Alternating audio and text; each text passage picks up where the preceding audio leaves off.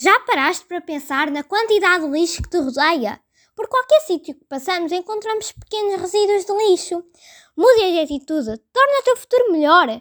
Coloca o lixo nos ecopontos mais perto da tua casa. Sim, porque o combustível do nosso carro também é uma grande fonte de poluição.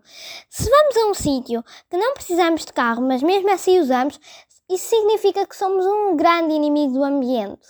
Se não cuidarmos do ambiente, o mundo pode ser destruído. Os animais, as plantas e até mesmo nós humanos podemos morrer. Apressa, torna o teu futuro melhor.